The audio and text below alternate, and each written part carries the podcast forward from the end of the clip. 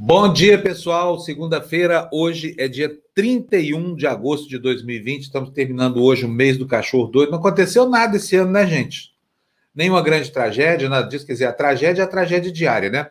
No último dia do mês do cachorro louco, o Brasil bateu a funesta marca de 120 mil mortos pela incúria do presidente da República e dos seus asseclas, que são negacionistas do vírus da Covid-19. Uma triste notícia talvez esse mês seja conhecido não pela surpresa né, de, algum, de algum fato eventualmente inesperado, e sim pela continuidade de uma política genocida desse governo. Então é isso aí. Estamos encerrando o mês de agosto com essa triste marca. Gostaria de lembrar com quantos foi que nós entramos no, no, no mês de agosto. Vou lembrar ao longo do programa e vou comentar com vocês aqui, tá bom? Quero dar meu, dar meu dia para Débora Benes, que está aqui desde às 5 horas e 13. Débora, mas que coisa! Ela acordou muito cedo hoje. Fabrício Mota, nos chegou aqui 5 e 14 minutos depois. Tânia Portugal, logo depois, às 5h24, dando bom dia aqui para gente. A Vânia Sampaio também madrugou. Salvador Silva, Anderson Kozama, Joel Marcelino, Rita Maria, NTI Impressão de Leitura. Vamos ver o que ele diz aqui para nós. Bom dia, Panúncio. Bom dia a todos da TV Democracia. Panúncio, você já conseguiu desbloquear o Twitter do fascista Tupiniquins? O que temos hoje de notícia? Não consegui, não contratei ainda o advogado, mas vou atrás disso, viu, o, o NTI? Vou mesmo, porque nosso direito aqui de receber informações de uma fonte que é uma fonte pública, né? Bolsonaro usa o Twitter dele para tudo, por que, que ele vai bloquear um cidadão, um jornalista brasileiro só? Não é isso? Vamos atrás. Ainda não fui, não. Oi, Rosali, bom dia. Ela diz aqui, amigos democratonautas, bom dia, Fábio Lu Fernando. Mês velho, semana nova. Amanhã teremos mês novo, semana velha já, né? Começada. Andrew, autor do termo, do termo despertonauta, bom dia e ótima semana à comunidade despertonauta. Bom dia para vocês também. E a Rita Maria fazendo, a, a, a, Rita Maria fazendo aqui uma sugestão de leitura para a gente muito oportuna. O Caminho de Abrão, Jamil Chad, um livro maravilhoso a forma como ele descreve lugares e personagens coloca dentro da história. Super recomendo a leitura. Muito obrigado. Bom, vou dar bom dia para minha querida Luciana Julião, que está aqui já no cantinho esperando a gente. Tudo bem, Lu? Bom dia. Eita, olha os gatos dela ali. os gatos aprontando, né, Lu? Tá tentando esconder o gato aí. E tá chovendo aqui, eles ficam eufóricos. Eu, eu acordo cedo e abro, né? Para eles irem lá para fora um pouquinho, mas hoje não vai dar, então eles estão. Então.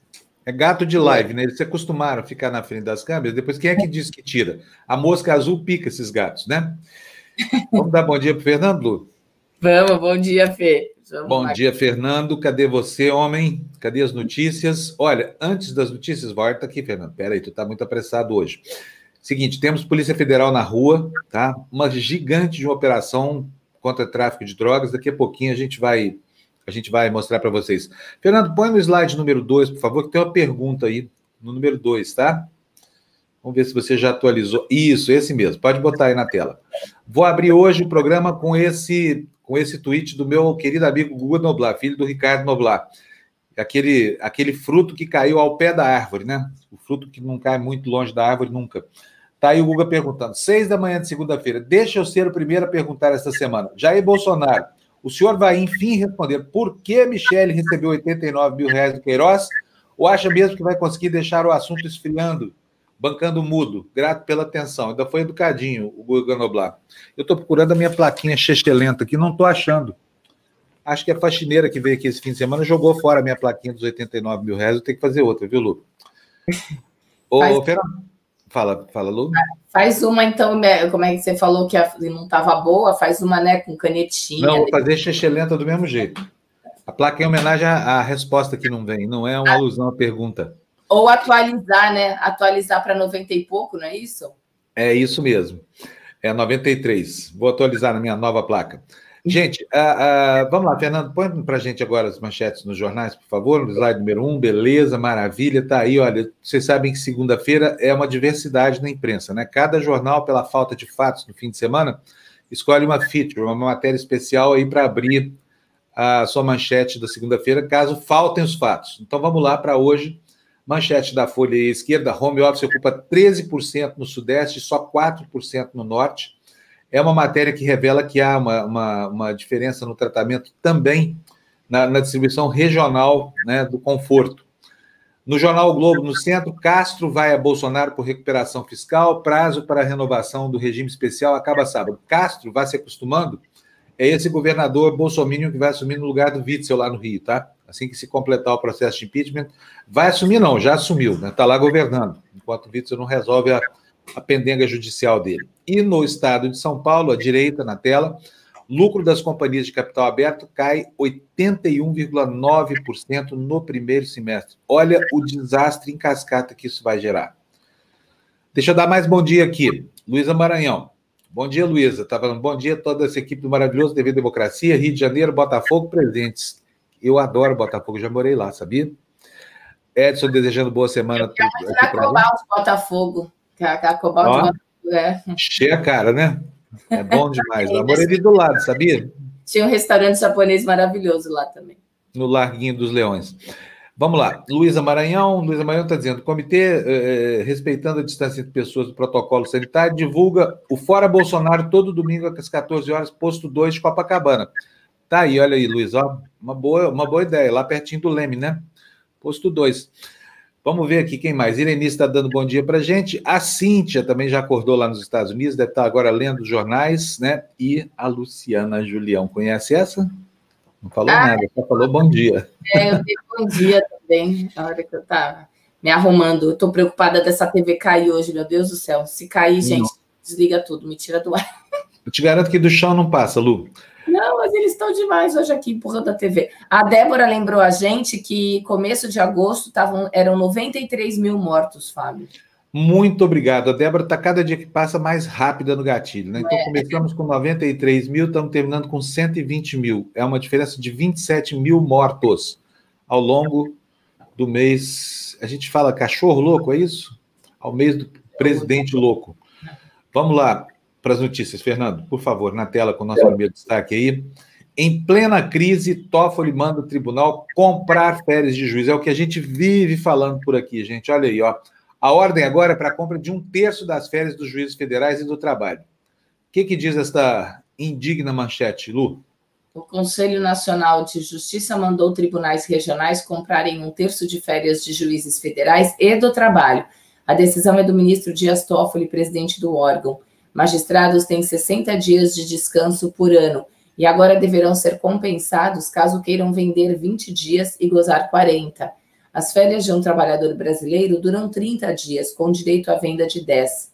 Sobre as férias, há ainda o pagamento de mais um terço do salário, conforme determina a Constituição Federal. Em todos os ramos do Judiciário, o benefício se estenderá a mais de 16 mil magistrados do Brasil. Olha, tem uma. A Thelma está reclamando aqui, está dizendo aí, olha, esse YouTube é muito engraçado. Tem dias que eu abro o canal e não acho o programa, tem que ficar procurando. Vou dar uma dica para vocês. No nosso website, é facinho de chegar nele, desculpa. Para escrever aí no seu browser, democracia.tv.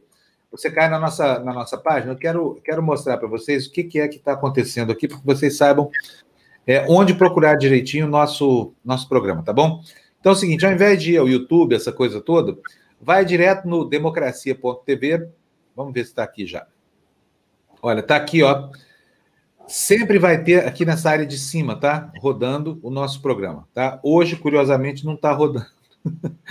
Casa de Ferreira Espeto de Pau, mas sempre vai estar tá aqui. Então, democracia.tv, nessa área de cima da página, você vai encontrar aqui o, o programa que está no ar na TV Democracia, tá bom? Vamos prosseguir? Vamos? Fernando, põe na tela para a gente a próxima notícia, por favor. Beleza, tá aí. Olha só, gente, é, é, é, é uma coisa, né? Como é que pode uma gente tão desconectada da realidade? Vocês veem, o Toffoli mandando comprar férias dos, dos, nababos, né? Da, da, da, da área do, do, funcionalismo público. Porque 60 dias de férias, fala sério, não é uma vergonha? Por que, que não acabam com isso, gente? Por que, que o Congresso Nacional não vota logo lá um projeto de lei anulando esses artigos aí do Código, sei lá se é Código da Magistratura, o que, que é? Isso é uma vergonha. 60 dias de férias, qualquer trabalhador brasileiro, por pior que seja a sua jornada, folga só 30 dias. E eu quero dizer para vocês que há anos eu tento saber quanto o Poder Judiciário gasta e o Ministério Público gastam com indenização de férias não gozadas. Tá? Eu já oficiei com base na lei de acesso à informação, nada, não, não respondem. Vou reiterar o que a gente já fez aqui. Vamos ver o que é que vem. Não vem nada, hein? Não vem nada, tá? No ar aí com a, com a notícia para a gente, Fernando. Olha, Tribunal de Justiça de São Paulo, o Tribunal dos Marajás do Brasil, né? Blinda informações e tem transparência sob dúvida. Aliás, uma manchete muito mal escrita da Folha, hein? Será que não tem outro jeito de dizer a mesma coisa, não? Regra interna indica punição a funcionário que divulgar dados. Corte nega censura e afirma que texto não se presta a dirigismo ideológico. O que é essa sopa de letrinhas aí, Lu? Em meio a sucessivas polêmicas sobre a transparência dos gastos do Tribunal de Justiça de São Paulo, a Corte publicou uma norma segundo a qual toda a informação gerada dentro do órgão deve ser considerada como seu patrimônio e deve ser protegida sob a possibilidade de punições criminal, civil e administrativa. A portaria assinada pelo presidente Geraldo Pinheiro Franco e publicada no Diário da Justiça Eletrônico da última quarta-feira atualiza a política de segurança da informação PSI, né, do tribunal. A publicação da norma levantou questionamentos internos, tanto de servidores como da magistratura, sobre a, a probabilidade de ser utilizada para responsabilizar quem dá acesso a dados que o Judiciário Paulista não divulga a jornalistas e pesquisadores. É, tá é uma, mas é uma vontade né, de manter tudo, tudo secreto, tudo sigiloso. Por quê? Porque tem o que esconder. É óbvio que tem, entendeu? Nos últimos, nos últimos dois ou três meses são só manchetes desfavoráveis, sabe? Desses nababos, desses desembargadores, inventando sinecura para eles mesmos o tempo todo. É um inferno isso. Será possível que essa gente não se conecta com a realidade hora nenhuma? Não enxerga o que está acontecendo com o país? Não liga para a própria moralidade? Sabe por quê? o amigo do juiz sempre, sempre o amigo, hein? Sempre pensa, pô, esse cara é um cara feliz, ó. Só ele no mundo ganha 60 dias de férias. Nem a rainha da Inglaterra tem que trabalhar tão pouco quanto eles. É uma coisa horrorosa isso. Por que essa, essa diferença em relação aos cidadãos comuns? E não me venha com a desculpa, ah, trabalho, trabalho demais uma pinóia, trabalha porcaria nenhuma. E o Tribunal de Justiça de São Paulo ainda quer dar 100 mil reais para esses nababos, entendeu? Esses nababos endinheirados do judiciário botar em dia o trabalho que eles deixam atrasado. Pode uma coisa dessa? Não pode, né? E nós aqui trabalhando o ano inteiro, né? É, vendendo férias para poder trabalhar mais, para poder receber um pouquinho a mais, essa coisa toda, uma dificuldade louca para que esses sujeitos desconectados da realidade tenham lá suas mordomias. Né? Se dependesse de mim, acabava isso já. Mas vou reiterar aqui os pedidos que eu já fiz com base na lei de acesso à informação, e dessa vez, se não tiver nenhuma resposta, eu vou atrás de um recurso as controladorias, sei lá o que é que se faz quando essa gente não quer abrir a boca. Mais notícia na tela para a gente, por favor, Fernando. Tá aí, olha, nova fase para as, é, declarações, PGR, para, para as delações, aliás, delações premiadas, né? Nova fase para delações, mudança no perfil da atuação da Procuradoria-Geral da República. A, o intertítulo da notícia do Globo é PGR fecha 10 novos acordos que miram parlamentares e estados. Lu. A atual gestão do Procurador-Geral da República, Augusto Aras, promoveu um novo impulso à negociação de delações premiadas e tem uma lista de 10 novos acordos que devem atingir principalmente parlamentares do Congresso Nacional e esquemas de corrupção nos estados, incluindo o Poder Judiciário. Essa retomada de delações premiadas marca uma mudança em relação à gestão anterior da Procuradora-Geral da República, Raquel Dodge. Durante seus dois anos à frente da Procuradoria-Geral da República, Dodge só assinou dois grandes acordos de colaboração na Lava Jato, do lobista Jorge Luz e do ex-presidente da, da OAS, Léo Pinheiro, e fez outros acordos menores, principalmente perante o, o tri, Superior Tribunal de Justiça. Nenhuma das novas delações é desdobramento das investigações da Força Tarefa da Lava Jato em Curitiba. Nos últimos meses, Aras tem feito críticas aos procuradores da Lava Jato paranaense que veem como incerta a prorrogação da atual estrutura da força-tarefa, até que se defina a transição para um novo modelo de trabalho. Muito bom. Sabe o que eu fiz esse fim de semana, Lu? Você foi para a praia. É. Encontrei a nossa professora lá embaixo, está lá na Vida Boa, lá em. chegou, São que eu não Eu estava no, no PPT, eu não vi. Me levou para passear de barco lá. Que delícia. É, aliás, o, o, amigo dela, o Rogério, muito gente boa, viu? Que, que levou a gente para dar uma volta no barcão dele lá. Obrigado, viu, Lu? Bom dia. Não. Ah, Lu, não, obrigado, Gé? Bom dia pelo passeio Ainda me botou em forma que ela fez, me botou, me botou para andar na praia lá, ó, a panturrilha está acabada agora, não estou conseguindo sair da cama e vir para a sala. Tudo bem aí, professora? Tudo ótimo, verdade, hein? O Fábio, esse final de semana, malhou, malhou bastante. Panturrilha é deve estar doendo aí. E olha, hoje é a família Panúnzio aí com força total na atividade física. A dona Marta, de novo, estava presente na minha aula. De olha que coisa boa. Você que não fez a aula, está lá gravada, pode fazer. Faça assim como a dona Marta e o Fábio. Treine pernas. Isso aí, treine as pernas. Quer dizer que a dona Marta está lá bem comportada. Estou gostando de ver isso, hein, Jéssica? Isso é, eu julgava impossível. Ela já nos enrolou com todos os fisioterapeutas e treinadores físicos e tudo mais que ela pôde. Agora, muito bom. Sinal de qualidade das suas aulas, viu? É muito verdade. Obrigado, muito feliz. Ela está lá todos os dias. Não sei se ela está fazendo, Fábio, mas que ela me fala bom dia e que ela está fazendo, ela aparece por lá sim. Resta saber se está fazendo direitinho. Vamos botar uma auditoria lá para saber disso. E como é que foi a aula hoje? Como é que vai ser de amanhã, professora? Vamos lá, gente. A aula de hoje, como eu falei anteriormente, foi de, de membros inferiores, Isso quer dizer, as nossas pernas foram trabalhadas hoje, pernas e glúteos. Se não deu tempo de fazer, estava muito cedo, seis e meia da manhã, não tem problema, a aula está lá gravada, tá? Faça no seu melhor horário. O importante é fazer, o importante é movimentar o corpo, manter esse corpo sempre em movimento. Para a aula de amanhã, membros superiores, vamos trabalhar braços. E o que, que eu vou usar para o meu treino de amanhã? As minhas garrafas PET.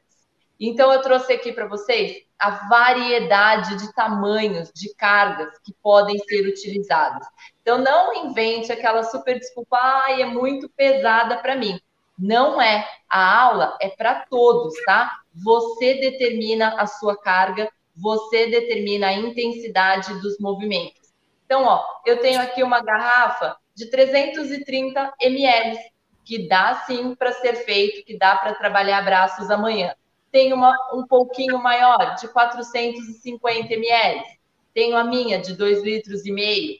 Tenho a outra de 5 litros.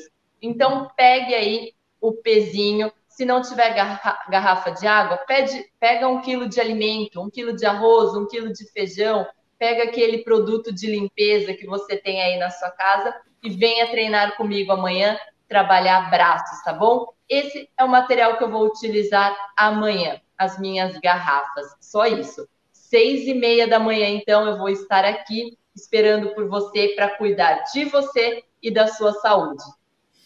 Muito bom, Gé, muito obrigado, viu? Seu treino é espetacular. Um Sim, beijo para você. Até amanhã, então. Boa praia aí agora. Já te encontro acabando o despertador. Agora, é sabe o que eu descobri, gente?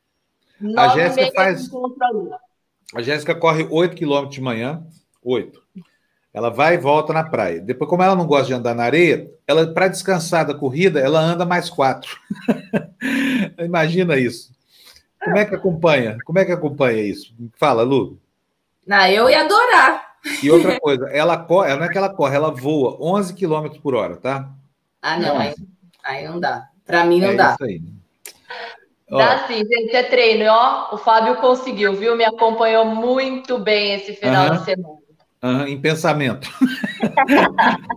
um beijo para você, professora. Tchau, tchau. Beijo, gente. Tchau. Tchau, Fábio, tchau.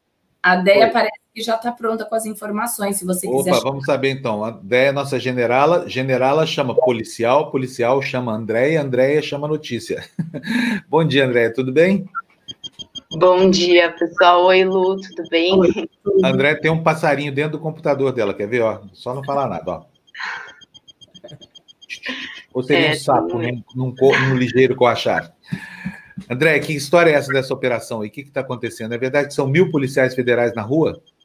É isso mesmo, Fábio. Tá rolando uma mega operação agora em 19 estados e no Distrito Federal contra a facção PCC e também é, familiares e pessoas responsáveis por lavagem de, de dinheiro e ocultação de patrimônio.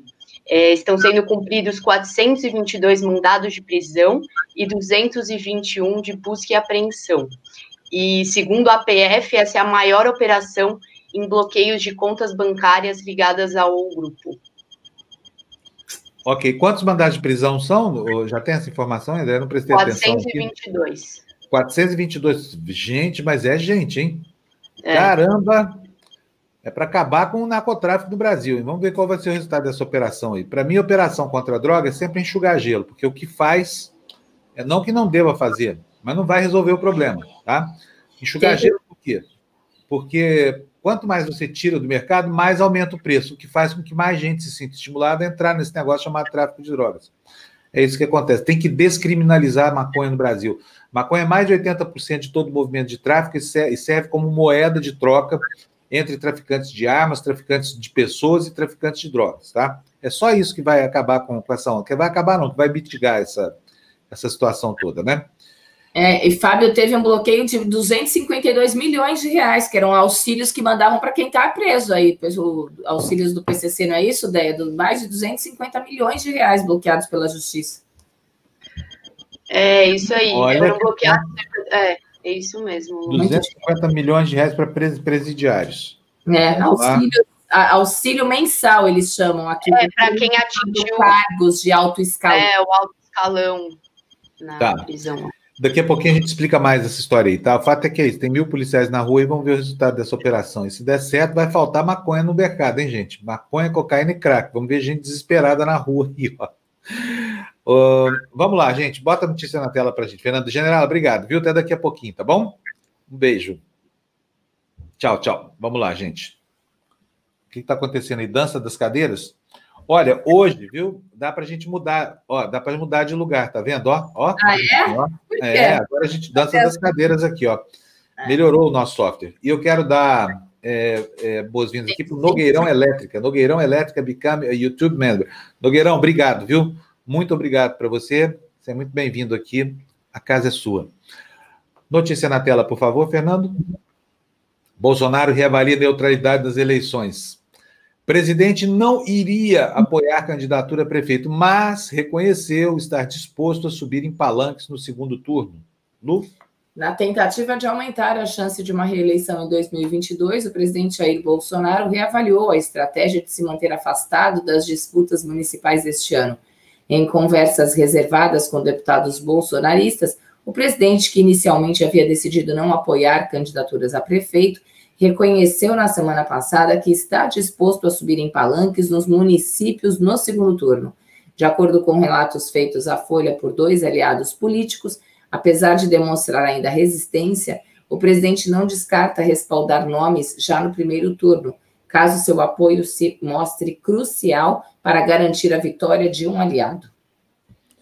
Muito bem, é óbvio que ele vai participar, é legítimo que ele participe, todo mundo participa, todo presidente fala a mesma coisa, ah, não vou meter a mão, não sei o que, mas na hora H, ó, fut, né? E é sempre complicado o primeiro turno, porque no primeiro turno você tem ali uma miríade de candidatos que podem representar a possibilidade de um arco de apoio posterior quando chegar a hora de juntar a força do segundo turno. Né?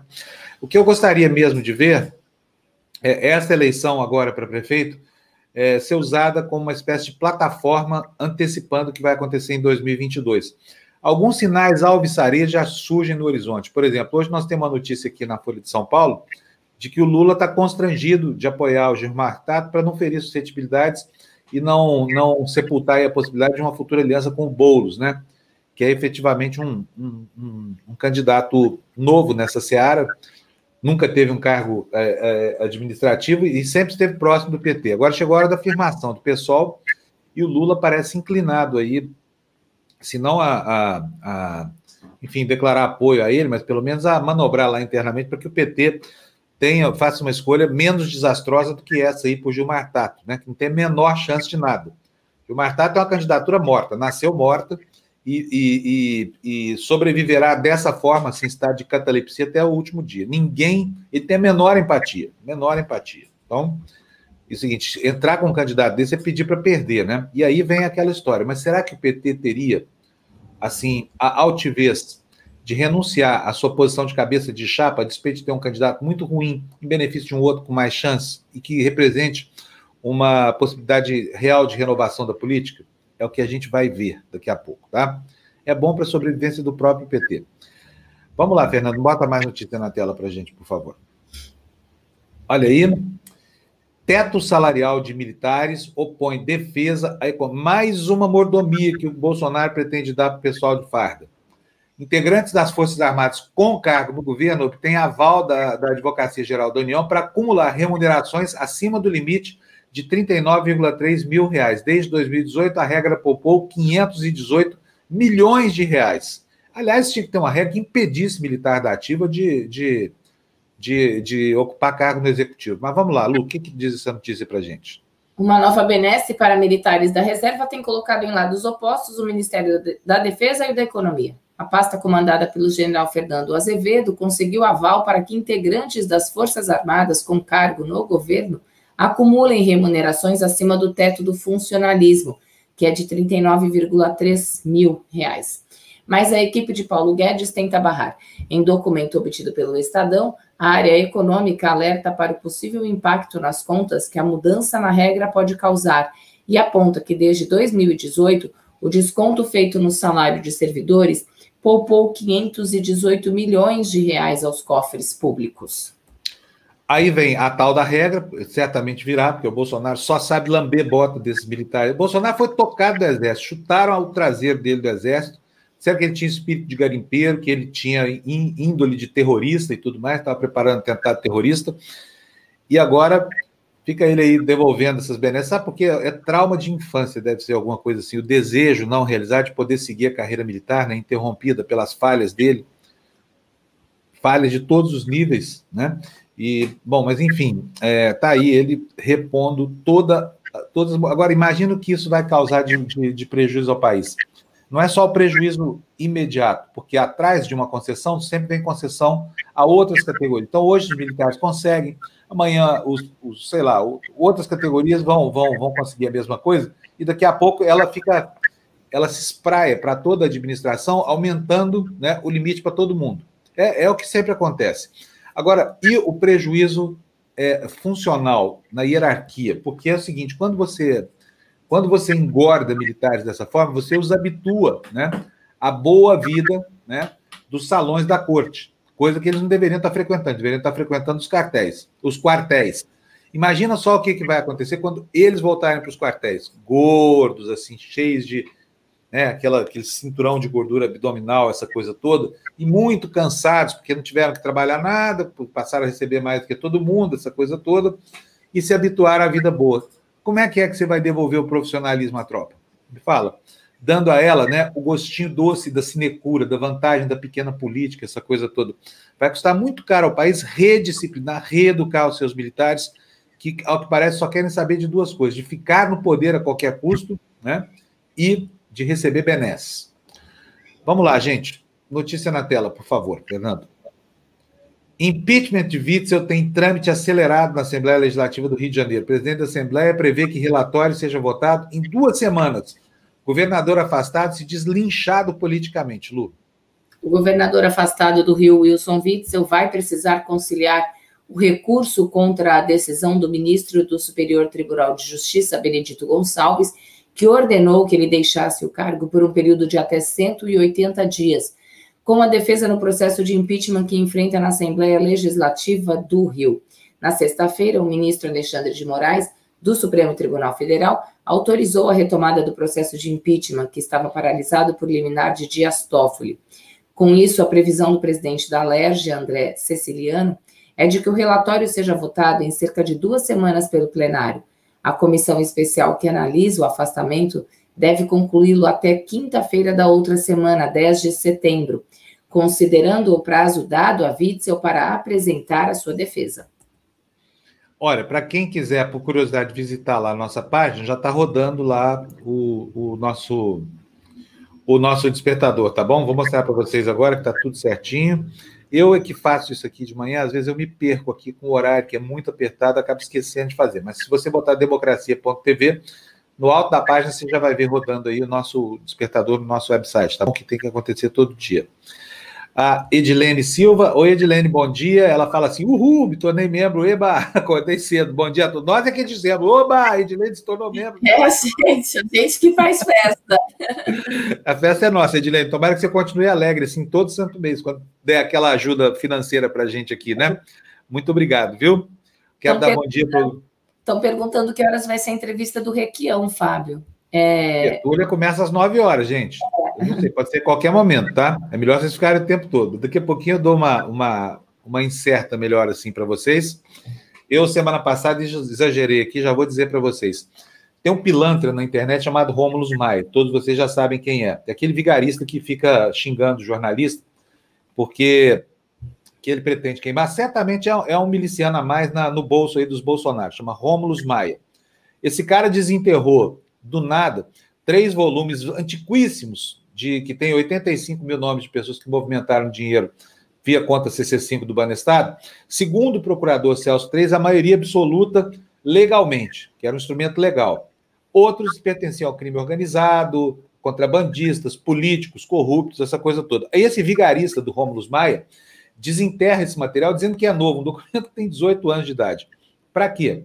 Para fustigar o pessoal que, que representa algum tipo de, de dificuldade, uma pedra no caminho do bolsonarismo, porque ele é mais um bolsominion em ação. E eu, é, assim, quando eu, quando eu falei sobre isso semana passada, eu cometi uma impropriedade que eu falei que não devia. Eu disse que, que aquilo era feito com o auspício do Requião. Não está certo, está errado. Eu tenho que me retratar disso aqui. Requião tem nada a ver com isso, tá? O, o Requião apenas foi usado para reverberar essa denúncia desse Rômulo Maia e aí pedi para chamar o Requião hoje aqui, porque eu quero pedir desculpa para ele e quero que ele explique para a gente também como é que ele foi se enredar nessa teia desse picareta, desse vigarista, desse Rômulo Maia. Então vai estar com a gente hoje aqui no Tertúlia. Não percam, tá? Ó, o pessoal já está comemorando aqui, ó. Marcos Morgan tem, oba, Requião. Daniel aqui também está falando, ah, adoro o Requião. Então é isso aí. O Requião é patrimônio da política brasileira, dizendo aqui o História de Roma. Solito está lembrando, ele nunca me xingou. Quem que nunca me xingou? O, o, o, o vigarista lá? O, Rômulo Maia, não, não xingou porque não tem que xingar, mas fica falando que tem parente meu na, no, no, no Banestado. Não tem. Infelizmente, a minha família não é igual a dele, tá? Bom, vamos lá. Solito, mais uma dessa, bicho. Tu vai ser devidamente defenestrado daqui, tá? Fica defendendo pilantra. E, aliás, já vou fazer isso agora, ó. Block user. Pronto, você já era. Aqui é assim, quando o sujeito vem com arrogância, com fake news, a gente pá, deleta na hora. Então vamos lá, Fernando, um a menos aqui entre nós para encher o nosso saco. Vamos lá. Uh, Kátia. Oi, Kátia, tudo bem? Kátia, é amiga minha. Parabéns, o senhor excelente profissional e mantém compromisso com a verdade. Obrigado, Kátia. Um beijo para você, tá? Bom dia. É, vamos lá, Fernando, pode botar a notícia na tela, por favor. Olha, em 2018, o governador Witzel, no caso, né, recebeu. Veja só, entenda isso. O governador recebeu 900 mil por uma atuação relâmpago. O cara era juiz. Ele depositou na própria campanha 215 mil reais. De onde que ele tirou isso? Para justificar esse, esse, esse desembolso, ele apresentou duas passagens relâmpagos por causas que lhe renderam quase um milhão de reais. Lê para nós, Lu, por favor. governador afastado do Rio de Janeiro, Wilson Witzel, recebeu mais de 900 mil reais por uma atuação relâmpago em dois escritórios de advocacia durante a campanha eleitoral e a transição para seu governo em 2018. O valor foi usado para justificar uma doação que Witzel fez à própria campanha de 215 mil reais. Na declaração de bens entregue à Justiça, o governador afastado não havia informado ter dinheiro em conta bancária antes do início da disputa eleitoral. No sábado, após a operação que o afastou do cargo, Witzel ofereceu uma terceira versão para os repasses. Afirmou que tudo foi pago somente após a campanha vitoriosa de 2018. Aham. Tá feia a coisa lá no Rio, né? Bom, em 15 dias, se tudo der certo, a gente vai saber se Witzel vai continuar governando o Rio ou se vai deixar o vice no lugar dele, que é o que parece que vai acontecer, né? Parece não, é o que vai mesmo acontecer. Bom, vamos lá, Fernando, mais notícia na tela para a gente, por favor. Olha aí, olha. Gente, olha, olha essa notícia. Fiscal da Saúde em risco depois de apurar fraudes sob o governo Witzel um secretário tenta trocar um auditor que analisa as contratações da pasta, que é pivô do afastamento do governador do estado. O que, que é isso, Lu? Pivô do afastamento de Wilson Witzel do cargo de governador do Rio de Janeiro, a fiscalização das contratações na área da saúde é alvo de uma disputa interna na gestão fluminense. O embate coloca sob risco o cargo de Leonardo Moraes, servidor de carreira escalado para atuar como uma, como uma espécie de fiscal dentro da pasta da saúde subsecretário de Controladoria Geral da Secretaria de Saúde, ele ampliou as sindicâncias contra as organizações sociais, aplicou multas e auxiliou investigações do Ministério Público. Já o atual secretário da Saúde, Alex Busquet, nomeado em junho por Witzel, tenta trocar o título do posto, hoje ocupado por Moraes, por um nome de fora dos quadros dos auditores concursados do Estado. Olha, para vocês que estão esperando aqui, o Requião é 10 horas, tá? 10 horas é a hora da entrevista do Requião aqui. Nós vamos falar do, durante meia hora com ele sobre esse pilantra desse Rômulo Mais, sobre outros assuntos também. Ele pediu, e eu achei mesmo que eu tinha exagerado a mão aqui, errei a mão, falei, vamos convidar o Requião, porque o Requião, Requião não tem nada a ver com isso, que eu, eu acabei o colocando na situação que não deveria, tá? Por puro destempero aqui verbal na hora de, de, de enfim, de, de analisar a notícia, né? Acontece. De vez em quando a gente erra a mão, aí você pede desculpa e segue o jogo. Vamos lá, então. Fernando, mais notícia para a gente na tela, por favor. Convenções lançam hoje Joyce e Andréia. Andréia é o Andréa Matarazzo, tá, gente? Não é a nossa Andréia Generala, não. Contra movimentos internos bolsonaristas, PSL lança deputado no primeiro dia do prazo de definições de candidaturas. PSD também oficializa o um nome. Lu. As convenções partidárias que vão definir as chapas de prefeito e vice-prefeito e vereadores nas eleições deste ano terão início hoje.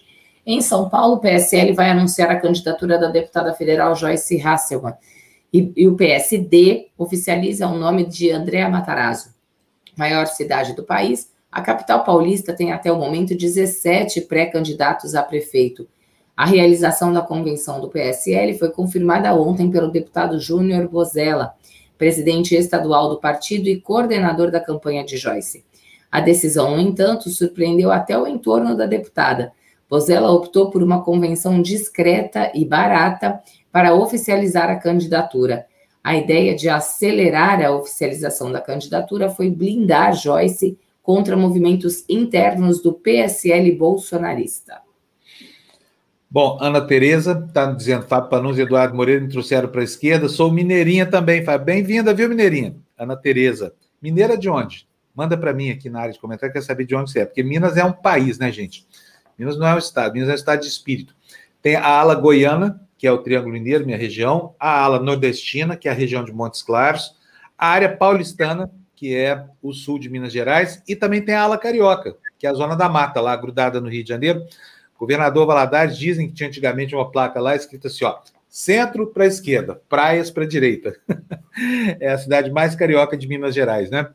E também tem aquela outra ala que fica mais a, leste de Minas Gerais, que é a ala capixaba, que a gente não se conforma de, sabe, de terem roubado as praias de Minas Gerais e batizado lá de Espírito Santo, dando o nosso patrimônio marítimo para um vizinho, um vizinho muito metido. Quem mandou o Espírito Santo levar as praias? Por isso que Mineiro vai passar as férias lá em, em, em como é que chama? Em Vitória, né? Ali perto da, da, da região da capital, né? em Guarapari, principalmente. Opa, a Cíntia já chegou aqui, deixa eu ver, já está com fone no ouvido, ela é muito organizada, gente, ainda bem. A Cíntia é meu espelho de organização, sabia? Bom dia, Cíntia, tudo bem? Bom dia, tudo bem, e aí? Bom dia, tudo Cíntia. bom, Cíntia. Como é que foi o fim de semana aí nos Estados Unidos? Foi tudo bem? Ah, foi agitado, né? Começou na sexta-feira à tarde com a marcha sobre Washington aqui, comemorando os 57 anos do discurso do Martin Luther King, e foi bonito lá na cidade. Eu não fui porque é muito, muita aglomeração para minha cabeça em tempos de pandemia. Eu só fico em casa, né? Mas eu vi pela televisão, vi as fotos nos jornais, muito bonito, todo mundo lá. É, lembrando, né? O irmão do George Floyd foi lá, fez um discurso, a Kamala Harris mandou uma gravação, então foi bacana. É, começou assim, aparentemente calmo, mas depois ah, durante o final de semana tivemos problemas né, lá em Portland, com uma carreata uh, com bandeira de Trump e, e, uma coisa um pouco complicada que terminou em violência no final da noite. Então, uma pessoa foi morta lá em, em, em Portland. E então, esse é um tema que eu trouxe aqui para nosso comentário de hoje, que é essa vontade aí do presidente Trump de tentar mudar a narrativa sobre a resposta ao coronavírus, aos problemas econômicos, usando o seguinte discurso: só eu e eu sozinho posso proteger os americanos brancos dos perigosos vizinhos negros. É impressionante, Fábio, ouvintes, Lu, essa narrativa estranha que eu não sei como as pessoas não estão denunciando. O discurso é o seguinte: lei e ordem. Todos os manifestantes são antifa, todos os políticos democratas são incompetentes, a violência é culpa dos políticos liberais e pouco importa aí que feridos e mortos uh, nos protestos tenham sido atingidos pela polícia ou pelos manifestantes de extrema direita na maioria dos casos. Então é o seguinte, está é, virando uma construção política e acertadamente ontem o Joe Biden, que é o candidato à presidência aqui pelo Partido Democrata, fez um pronunciamento que eu acho importante a gente falar aqui. Uh, ele fez um comunicado e dizia o seguinte: olha, e é tudo aspas, tá? As palavras dele. A violência mortal que vimos em Portland é inaceitável. Atirar no meio da rua de uma cidade americana é inaceitável. Condeno sem rodeios essa violência Condeno a violência de qualquer tipo, vinda de quem for, da direita ou da esquerda, e desafio Donald Trump a fazer o mesmo. Porque o problema é que o, o discurso do Trump é sempre uh, alinhado com, com, uh, com esse pessoal da direita e os seus apoiadores. Né? O Biden continua ainda. Não podemos nos tornar um país em guerra com nós mesmos, um país que aceita a matança de outros americanos que não concordam com você. Como país, devemos condenar a incitação ao ódio e ao ressentimento que levou a esse encontro mortal. O que é que o presidente Trump pensa que vai acontecer quando ele continua a insistir em soprar as chamas do ódio e da divisão da nossa sociedade? ou quando ainda insiste em usar a política do medo para instigar seus apoiadores. Então, eu achei essa fala muito oportuna, muito apropriada, né? E, e é isso que a gente vê o que está acontecendo aqui em volta. É, é realmente um, um, um discurso. É, se você não votar em mim, os, os, os negros vão matar vocês nos, seus, nos seus bairros, sabe? É, olha, e não como é que é? Como é que é, Cintia? Ele falou uh, textualmente isso? Não, não falar. Não. não fala, bom, é, essa é quase, a moral da história. Moral quase, da história. Porque olha aqui, não bastasse, o Trump retweetou uma mensagem de um site de extrema direita dizendo que, de fato, apenas 9 mil americanos morreram em consequência da Covid-19. Todos os outros 171 mil já eram pessoas com comor comorbidades que iam morrer de qualquer jeito o Twitter até colocou ali uma taxa com uma mensagem dizendo que esse que essa mensagem violava suas regras, né? Olha, então, isso vai, atenção, hein? Ou, ouçam isso que a Cintia está falando, que isso é o que vai acontecer aqui na hora que começar o samba do crioulo da, da próxima campanha eleitoral. Bolsonaro vai querer lacrar com a história de que ah, o que mata é Deus, não é, não é o coronavírus, sabe? E que o que mata realmente é, é o desemprego. Não caia nessa esparrela, tá bom? É, é óbvio que você que está nos assistindo aqui, você sabe muito bem o que, que significa, mas talvez haja alguém aí mais desavisado, entendeu? Então é bom preparar para essa narrativa, porque é o seguinte: é um jogo coordenado, é um balé. O que acontece lá em cima vai acontecer fatalmente aqui embaixo, porque a estratégia é a mesma. Então, ouçam bem esse absurdo. Quantos que o Trump falou que a Covid matou nos Estados Unidos? Cíntia? 9 mil. Os outros, 170, é, os outros 171 mil, porque já passou de 180 aqui, né? É, é tudo gente que já estava doente que ia morrer de qualquer forma. Que, que absurdo, né? Como é que essa gente dorme à noite, me fala? Como é que não, esse miserável desse Trump vai deitar, bota aquela cabeça loira dele, aquela cabeça de fogo dele no travesseiro, sabe? Assim, é, é, um, é um ser tão abjeto, é de uma abjeção tão gigantesca, porque, gente, centenas de milhares de pessoas mortas por causa do negacionismo desse cara. Assim como aqui no Brasil, centenas de milhares de pessoas morreram por causa do negacionismo do nosso Trump tropical aqui, que chama Jair Messias Bolsonaro. Né? É gente que saiu quando abriu a caixa de Pandora da história mundial e de repente veio assombrar a gente. Eles já produziram juntos, olha só, o Trump mais o Bolsonaro, 300 mil mortos. 300 mil mortos pela pandemia. É brincadeira. Aí o cara tem um desplante de virar público falar que o que mata é, é, é a comorbidade, não é a doença. A paciência, viu? Continua, Cíntia. É, não, mas é isso, e daqui a pouquinho começam a aparecer aí as, os resumos das outras notícias, depois eu vou dar uma olhada, se tiver alguma coisa importante, eu comento no Tertúlia, mas é, o que eu queria dizer é o seguinte, né? É, você veja como ele está fazendo para desviar a atenção do coronavírus, está plantando esse discurso de lei e de ordem, colocando as pessoas umas contra as outras e criando é, encontros hum, fatais em cidades, né? Então, já lá em Kenosha aconteceu isso, em Portland agora, é, enfim, as pessoas estão começando a morrer no meio da rua por gente que está atirando. Nessa carreata aí em apoio ao presidente Trump, é, é, é, uma, é, é uma cena dos infernos, Fábio. Se você olhar aí nos jornais, tem os filminhos. É, são carros, né? É, SUVs, é, picapes, com aquele bando de gente com armas e com paintball, sabe? Eles ficam atirando bolas de, de tinta nas pessoas na rua, sabe? E Onde isso acontece, Cíntia? Isso foi lá em Portland, aconteceu no Portland. sábado. Uhum. É. Ah, no sim, sábado sim. teve uma carreata lá. Eu não sei nem. Eu vi, eu vi. Eu não sei nem por que é que, que se permite que essa. Porque é o seguinte, aqui nos Estados Unidos, para você fazer uma manifestação, você precisa de uma autorização. Você vai lá e pede autorização. Por que é que permite que uma, uma das manifestações vá pelo mesmo trajeto que a outra, sabe? Ah. Eu acho que já tem problema aí. Então, aí os caras do Trump vão e, e pegam esse, essas armas de paintball e ficam atirando nos outros, no, no, nos outros manifestantes. E aí os manifestantes lá, provavelmente do, do Black Lives Matter, esse tipo de coisa, é, ficam respondendo, jogando pedra, enfim. É, olha, é uma cena de incivilidade, e isso está sendo tá, está sendo incentivado, sabe? É, é um negócio assim.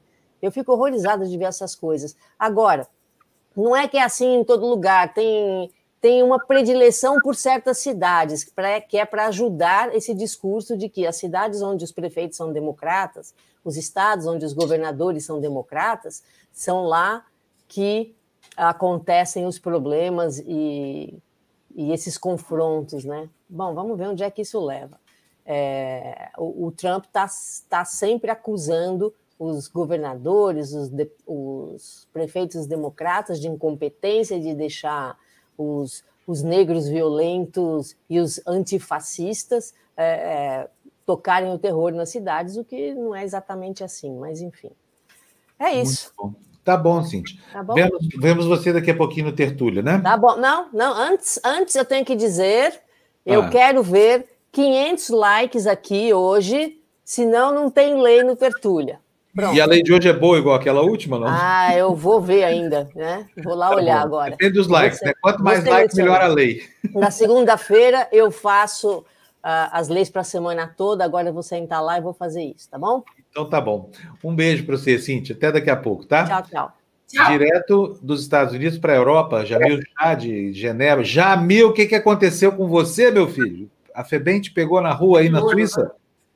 Tu tá bonito pra caramba, de cavanhaque sem cabelo. Muito bom. Novo visual. Tá parecendo ah, um samurai, piolho, Jamil. tem piolho aí na Suíça, Jamil? Duvido que tem. Será que tem? piolho no primeiro mundo? Olha, teve uma, um tempo aqui teve uma, um escândalo de uma escola com piolho, mas. Foi um escândalo coisas... nacional. Um escândalo é, nacional. Foi, parar, para, para, para, foi manchete dos jornais. Jamil, por falar em piolho, tem nada a ver. É amanhã aquele seminário que você vai participar, não é? Palestrando? É amanhã, é amanhã. Que horas vai ser, Jamil? O nosso horário aqui, viu, Fábio? Das 11, das 6 da manhã do horário brasileiro às 8 da manhã do horário brasileiro. Olha, se você não tiver amanhã o que fazer às 6 horas da manhã, eu recomendo fortemente. Dá para a gente ouvir até às 7, né? Eu já vou colocar aqui, das 6 às 7, vai se arrumando e vai ouvindo Jamil falar. Só, vamos isso. fazer o seguinte, o, o que, que é o seminário mesmo? Riscos enfrentados por, pelos jornalistas, não é isso? Isso, na verdade, é, é mais do que um seminário, é um evento que a presidente da Suíça é, pediu para organizar, no, no, no, caso com a própria ONU, para reforçar, antes da Assembleia Geral, que começa logo mais, agora em setembro, é, em Nova York, reforçar ah, um chamado aos governos de todo mundo para que haja uma conscientização sobre a importância de proteger a imprensa. Porque proteger a imprensa não é nos proteger fisicamente, né, Fábio? Até que é uma ótima coisa nos proteger fisicamente não vou reclamar, mas é proteger a democracia. Então, é de fato um chamado que ela faz, e é para isso que está sendo organizado, justamente para, de um lado, é, explicitar a, a, o, os ataques que hoje são realizados contra a imprensa, que passou a ser normal, não só no Brasil, em outros lugares do mundo, e de outro lado, fazer um chamado justamente aos governos para que assumam isso como uma responsabilidade. Muito bom. Jamil, e que bons ventos o trazem neste dia de hoje ao nosso querido despertador aqui? O que está rolando hoje na, na, nas entidades multilaterais aí na Suíça? É, Fábio, é uma, uma, história até bastante interessante, porque ela liga diretamente aí com um caso no Brasil. Vocês devem ter visto uma portaria do Ministério da Saúde no final da semana passada, que, no, fundo, dificulta é, o acesso ao aborto legal por vítimas de estupro. Não sei se vocês chegaram a ver, o, o Ministério da Saúde, então, colocou uma nova portaria, basicamente com regras que, no fundo, dificultam. No fundo, o que acontece é que, por exemplo, a vítima precisa relatar o que aconteceu é, ao médico de uma, de uma forma detalhada, o estupro, no caso, e o médico é obrigado a telefonar basicamente para a polícia. É, claro, com aquela ideia de que não, vamos proteger, mas a gente sabe muito bem que nesse governo é, existe uma, um empurrão muito real para tentar limitar até mesmo o aborto legal no Brasil.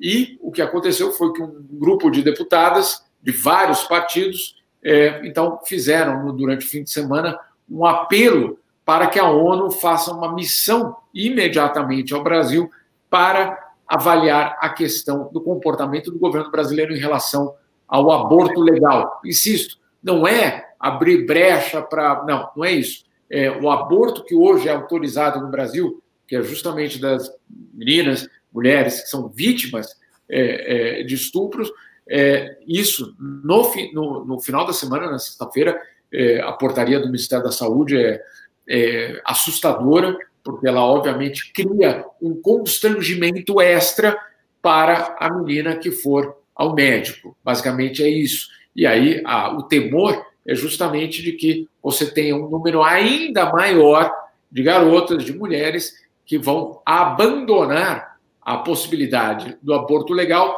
porque ele envolve, é, no fundo, uma, um constrangimento ainda maior. Vamos lembrar que aconteceu há duas semanas no hospital, quando aquilo ali virou, né, na verdade, um, um circo é, do, da, do movimento, e perdão, pró-vida, né? Fábio, Fábio, sem som. Desculpa. É, Jamil, vi uma coisa muito bacana aqui no seu tweet. Quero colocar aqui para dividir com vocês. Onde é que está aqui? Tá aqui, Jamil Chat. Olha só que bacana isso aqui, gente. Sabe o que, que é isso? Esse rapaz de camisa verde ali, bonezinho, quem é, hein, Jamil? É meu irmão mais novo. É, parece. É o tempo que o Jamil tinha cabelo, olha aí, ó. E esse aí? Cabelo. cabelo, ó. Faz tempo isso aí. Faz tempo, né? Foi quando? 10 anos atrás? Mais de 10 é, anos? Um mais, acho que uns 12. Olha Olha, isso aí é o Jamil no interior da Etiópia, né? Isso. E quem acompanhou o Jamil foi um fotógrafo maravilhoso, que é, que é o Varela, o Juca Varela. Isso. Espetacular. Jamil, é. e aí, isso aqui foi tema do seu primeiro livro, não é isso, essa viagem aqui? Foi, na verdade, eu usei parte dessa viagem, né, no que se referia à fome, é, para fazer um livro naquela época sobre a fome. E agora, na verdade, outras histórias dessa mesma viagem, foi uma viagem extremamente longa, é, extremamente complicada, porque nós não ficamos em Addis Abeba, é, a gente decidiu ir justamente para o interior, é, justamente para o local onde, para você ter ideia, a expectativa de vida, Fábio, era de 45 anos de idade. Se a expectativa de vida, perdão, um pouco maior, 47 anos de idade era a expectativa de vida. Então, é, a gente optou por ir para lá justamente para ver tudo isso. E é, parte dessas histórias acabaram que nunca foram utilizadas, nunca saíram. É, e o que eu vou fazer agora, na verdade, no final do mês, é, essas histórias e outras histórias de algumas dessas viagens vão virar aí um outro, outro produto que vai sair logo mais, Fábio. O curioso é o nome do seu primeiro livro, Jamil, escrito há mais de 10 anos, já antecipando uma quebra de paradigma. Conta qual é o nome do livro. o, olha, na verdade, esse, esse, livro chamava O Mundo Não é Plano. Ah. Mas não tinha nada a ver com essa história que atualmente estamos vivendo. Não.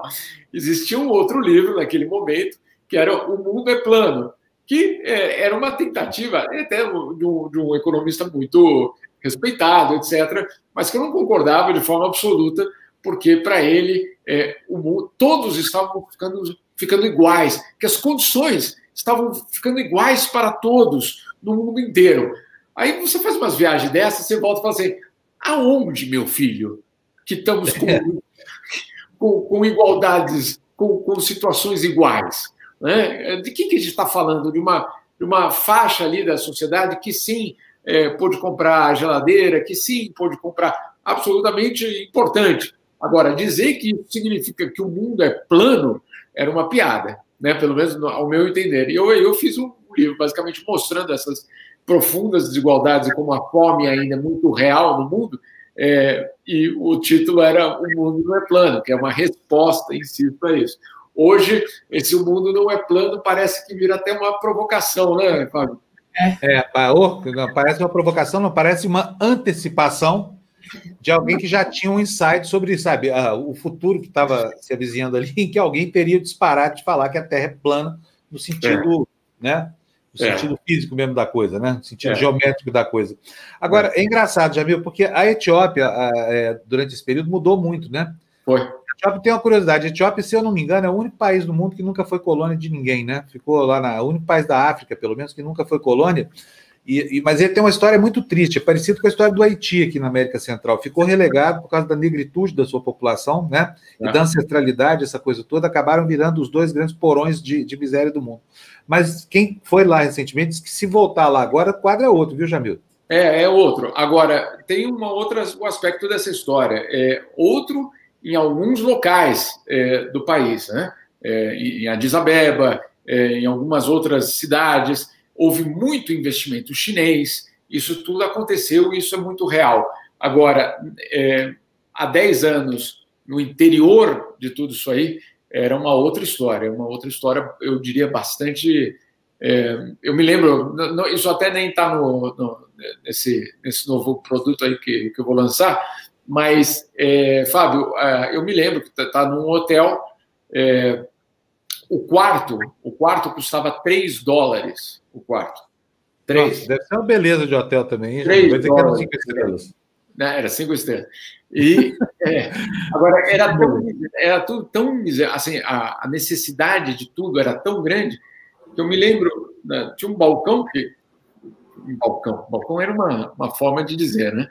O balcão da recepção do hotel e a moça que atendia, ela, ela dizer, desesperada, completamente desesperada, ela falava assim: é, é 3 dólares é, pelo quarto e, se quiser, 4 dólares comigo também. Já vendia junto. Parece uma história lá de Cuba, que depois eu te conto, tá? Depois eu vou contar tá. para vocês, o assédio das prostitutas lá de Cuba. Não, não, mas, é, mas aí ela não era prostituta, essa, que, essa era, que, que era a questão. É, era era a, a, miséria total, era uma miséria total. É, eu, eu, eu, eu, até, eu até deixei um dólar a mais e eu falei para ela, ó, esse dólar aqui não precisa, é, não precisa, esse dólar é teu, ela falou, ah, mas não conta para o meu, não conta para o dono aqui do, do, do, hotel. Eu falei, não conta o quê? Qual parte dessa história que não é para contar?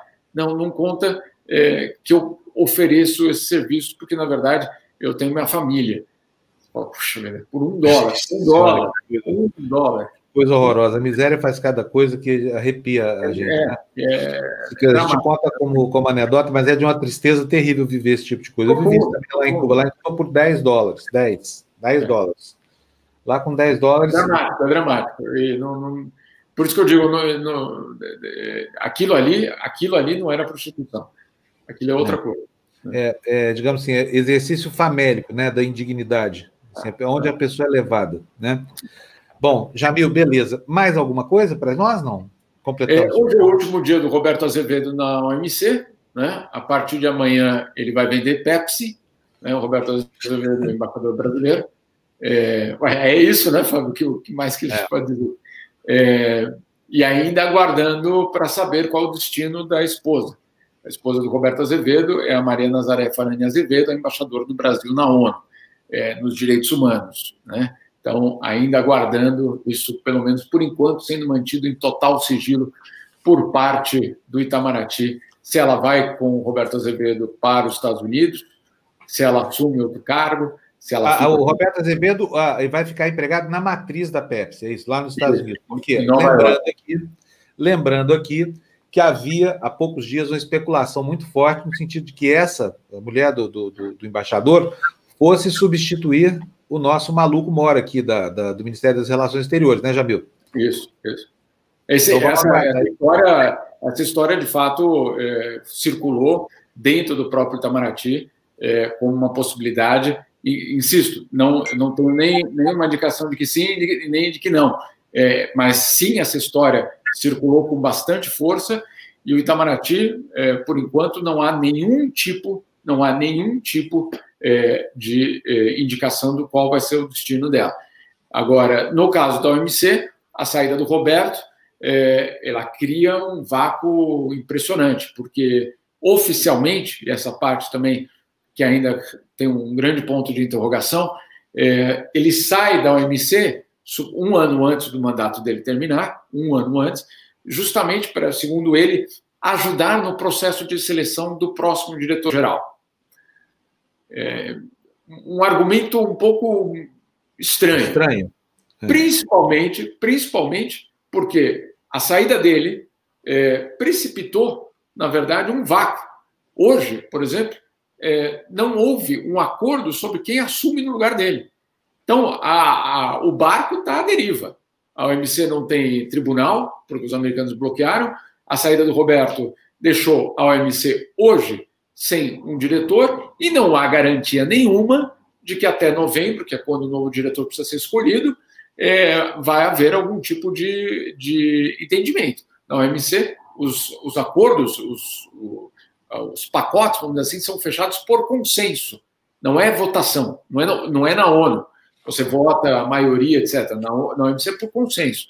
No atual mundo, que a gente conhece bem, com a China de um lado, Estados Unidos de outro, né? e toda essa polêmica, achar um nome de consenso, boa sorte. É, difícil. Tá. Jamil, valeu, obrigadíssimo para você. Ó, não, tem mais uma pergunta para você. Achei minha placa lenta aqui. Olá. Você sabe, já surgiu aí na Suíça uma explicação para isso, não? Por que, que os não. 89 mil do miliciano foram parar na conta da dona Michelle? Ainda não? Não, ainda não. Ainda estamos procurando se aparecer por aí, você pede que a gente bota um plantão aqui, tá? Breaking news para o ah, Jamil, tá bom? Não tenha dúvida. um abração, Jamil. Até amanhã, tá? Tchau, tchau. Bom dia. Olha, na verdade, você ficou lindo, tá? O Jamil ficou. Pera, deixa eu botar ele novo aqui. Estou fazendo elogio ele. Jamil tá lindo, ainda mais com esses óculos aí. Agora ficou. Olha lá, Lu. Lu, editoria de boniteza é com tu. Você que tem que fazer esse elogio aí para ele. Esse, esse óculos você, você, tava, você colocou agora. É. Não. Não, é porque, é. é porque ele reflete na, ah, eu falei, não, tem alguma, mas eu adoro o vermelho. Eu sou, ó, tá vendo o meu também? Ah, ah o seu também, Lu? É, então. Ah, Tudo comunista, por isso que essas pessoas enxergam o mundo pela lente da esquerda. Os óculos Não, senhor, São Paulino. São, São Paulino, Paulino, São Paulino, é, é verdade. O meu é preto, ó, tá vendo? Ah. preto, ah, branco e vermelho. Caramba, Ele é olha, eu vou falar em óculos. Ó, o meu dentro também é preto, pronto. Aí, tá vendo? Pronto. Ou seja, temos um desfile de São Paulinos aqui. Por falar em óculos, não se esqueça, meu amigo, das óticas Pupila, aquela onde você não encontra muita fila, nem gasta muita pila para fazer óculos lindos, como o do Jamil e da Lu. Oferecimento Luiz Tadeu Santos, o nosso diretor oficioso de programação, que está aqui a colocar os programas de hoje da TV Democracia. Muito bem. Gostou do Mexer, Jamil? Adorei, sabe que eu adorei o vídeo que o Jamil mandou dos meninos é... Ah, pode publicar, não? Nossa, pode muito legal. denúncia, na verdade. Os filhos de Jamil Chad estão lá na Suíça tomando banho em água Evian. 7 dólares a garrafinha aqui no Brasil. Imagina, se banhar nessas garrafinhas. Tchau, Jamil. Mas eu te mostro muito legal. Lago de Genebra. É verdade, meu. Água de geleiro, os meninos tomando banho lá. Pode uma coisa dessa, gente? Deixa eu ler mais algumas mensagens aqui dos nossos telespectadores. Está aqui, ó, o Wellington falando, tudo comunista. é verdade, chama a gente comunista aqui. Eu sou capitalista, tá? Mas eu não sou burro, tá? É, o capitalismo que a gente quer é um capitalismo humano, não é essa coisa horrorosa que pregam por aí, não. Um capitalismo que seja capaz de ter um Estado que redistribui a riqueza, que equaliza, que provém um, um, um colchão social para os desvalidos, os desamparados, os desempregados. Isso seria um capitalismo legal, né? o tal capitalismo 2.5. Você já ouviu falar disso? Capitalismo 2.5? A Lu ouviu falar disso ontem.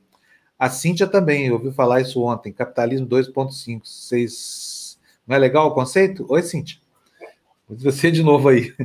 Que tal capitalismo 2.5? Seu microfone está fechado. Tá Estou aqui escutando vocês espionando. é, eu te vi aí. Soldado... Olha, foi pena que você não me colocou de volta aqui, porque eu ia falar como o Jamil ficou bonito desse jeito.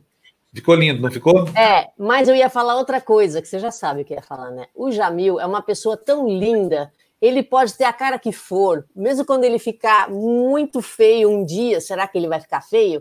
Ele não continuará vai. sendo uma pessoa linda, porque ele é uma pessoa de uma humanidade impressionante.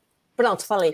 Ele é encantador mesmo, Cintia, é uma é. pessoa encantadora, assim, né? É demais. É, e, e, os comentários chovem, né? Quando ele entra, Jamil, Jamil. É. Chegou. Olha o Luiz aí, o Luiz reclamando aí do nosso mexão. Falar da programação hoje. Muito bom. Ô, ô, Cíntia, tá bom, vou te deixar em paz aí de novo, tá? Tchau. Volta lá para o seu cantinho. Se estiver aí, eu tchau, tchau. você no privado, depois dá uma olhadinha se você conseguir, por favor, que o pessoal estava pedindo para te avisar. Ah, chegou. o Felipe tá mandando. que o Solito que você bloqueou tá no canal desde o início. Beleza, mas falou bobagem aqui, ó. Entendeu? A nossa integridade não, não está à venda aqui nesse site, gente. Olha, nem nesse serviço, tá? Nós somos seríssimos com informação aqui. Então, não venham colocar sob suspeito que a gente faz o que a gente fala aqui. Todo dia aqui a maior transparência possível, tudo aqui é feito da maneira mais ética possível. Então, assim, o fato de estar aqui não dá direito a ninguém de vir aqui com ofensas, tá? Ofendeu, um abraço, vai mesmo lá para o fosso dos que não voltam nunca mais, tá? Mesmo que esteja aqui desde antes da gente chegar, não tem problema nenhum.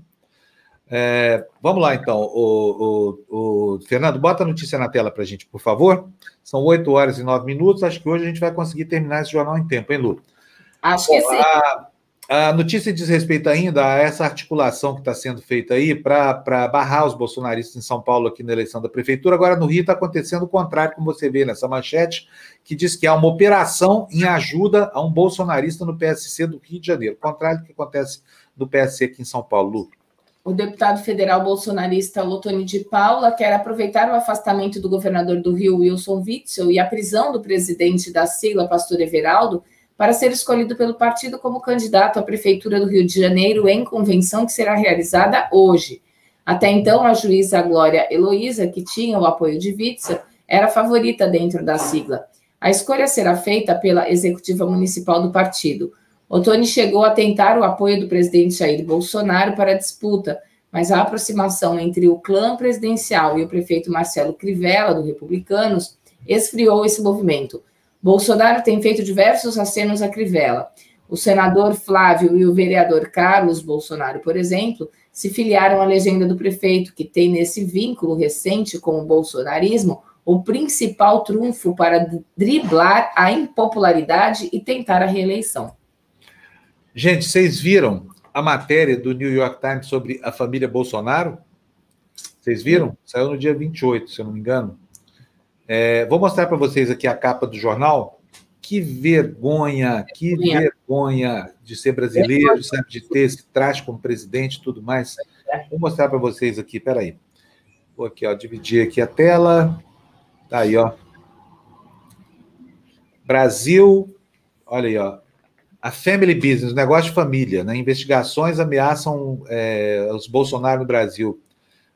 É, os brasileiros estão é, questionando algo que é, ameaça o presidente Jair Bolsonaro, o futuro político de Jair Bolsonaro. Porque a mulher dele recebeu pagamentos de um homem sob investigação por corrupção. Olha no New York Times, olha o tamanho da matéria, gente. É uma é... vergonha isso aqui, sabe? Peraí, deixa eu, deixa, eu, deixa eu só tirar esse negócio aqui do Google, aqui da minha tela. A Gina, a Gina vai falar sobre isso também, viu, Fá? Isso, é. Vamos, vamos colocar a Gina aqui daqui a pouco. Estou só mostrando aqui para vocês. Olha o tamanho da nossa vergonha. Matéria de capa dupla. a picaretagem no Brasil. Depois, se vocês quiserem, eu vou até colocar o, o, o, o link aqui na, na nossa área de comentários para vocês lerem essa matéria, tá? É inacreditavelmente vergonhosa hoje essa condição nossa de, de brasileiros. Olha, para quem quiser, já está aí na área de comentários. Depois vocês leem, a gente comenta aqui na hora da, da Gina, tá bom? Vamos lá para a próxima notícia, por favor. Não, para a próxima notícia, não, para esta notícia, porque a gente não leu a notícia ainda. Volta lá. Eu já lemos a notícia, Lu? Não, né? Do New York Times? Do New York Times já. Já lemos, né? Então vamos lá. É porque eu tenho mania de comentar aqui antes de ler. E a, a, matéria basicamente se refere a isso aqui, ó. Quem foi que botou 89 mil reais na conta da primeira dama? E olha, aposto que vocês têm muito mais, hein? Se o Bolsonaro tivesse sendo investigado, a gente entender direitinho a genealogia dessa, dessa história toda, tá? Certeza que sim. A hora vai chegar. Se você quer saber que hora é essa, é a hora que Bolsonaro sair do, da presidência da República. Porque até lá, a Aras e Companhia Limitada vão criar todo tipo de obstáculo para que ele seja investigado. Então, vocês se lembram que o Supremo já criou jurisprudência com Temer, né? Firmou lá a jurisprudência de que o presidente não pode ser processado, mas ele pode sim ser investigado. Né? Quer dizer, a fase de, de apuração de inquérito pode ser feita. Agora, do jeito que as coisas andam no Brasil, com a Procuradoria-Geral da República bolsonarista como é, duvido que isso vá à frente. No... O negócio é esperar ele sair da presidência da República e apurar o que tiver que apurar.